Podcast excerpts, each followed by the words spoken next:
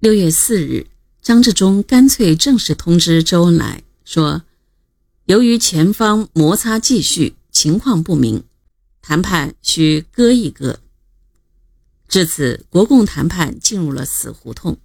各种原因在于，这时蒋介石错误地估计了形势。五月二十二日，共产国际执委会发布解散共产国际的决议。蒋介石把这看成了千载难逢的机会。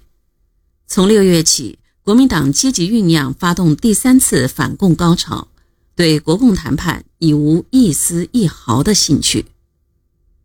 在这种情况下，林彪再留重庆已无意义。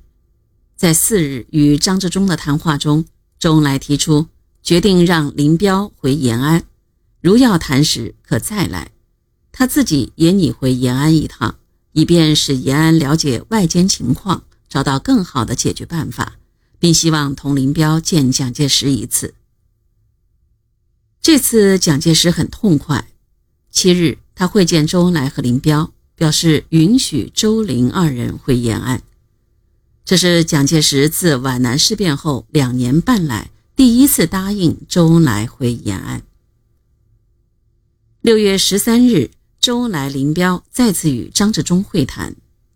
张治中说：“你们现在不解决，将来战争结局，你们还拥有武力，将何以为国人所谅解？”林彪回答说：“到那时自然不好，所以现在大家要接近，将来便容易办。”林彪还表示：“将军队交出来。”但国民党必须首先树立诚心，就是使共产党能相信国民党给予共产党合法地位之保障。毛泽东接到周恩来的报告后，即多次指示他速回，嘱其途中速勿耽搁。十五日致电周恩来、林彪说：“何时动身？盼于七月一日前赶到延安。”共商七七宣言。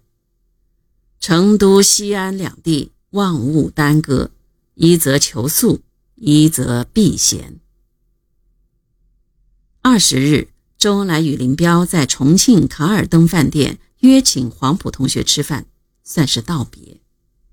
二十八日，周恩来与林彪坐车离开重庆回延安，同行的还有方方、邓颖超、孔元、高文华。武云福等一百余人，一行人绕道宝鸡，到达西安后，接到毛泽东的电报，嘱他们在西安就近与胡宗南交涉该不可能进攻边区事宜。当时胡宗南正在密谋闪击边区，挑起第三次反共高潮。早在这年二月，驻兰州的第八战区司令长官朱绍良就向胡宗南和宁夏马鸿逵、青海马步芳。下达了蒋介石亲自审定的对陕北监区作战计划。胡宗南根据这个计划部署兵力，将他指挥的三个集团军除一个集团军第三十四集团军外，以第三十七、第三十八集团军各辖三个军，准备对陕北作战。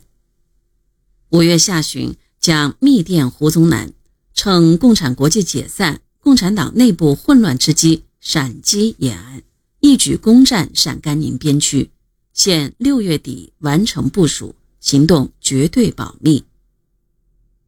六月初，胡宗南视察三原要线部队，十八日在洛川召开军事会议，部署进攻事宜。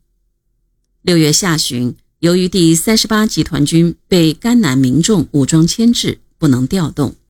又决定将担任黄河河防以御日军的第三十四集团军第一、第九十两个军抽调出来参加闪击作战，预定进攻日期为七月九日。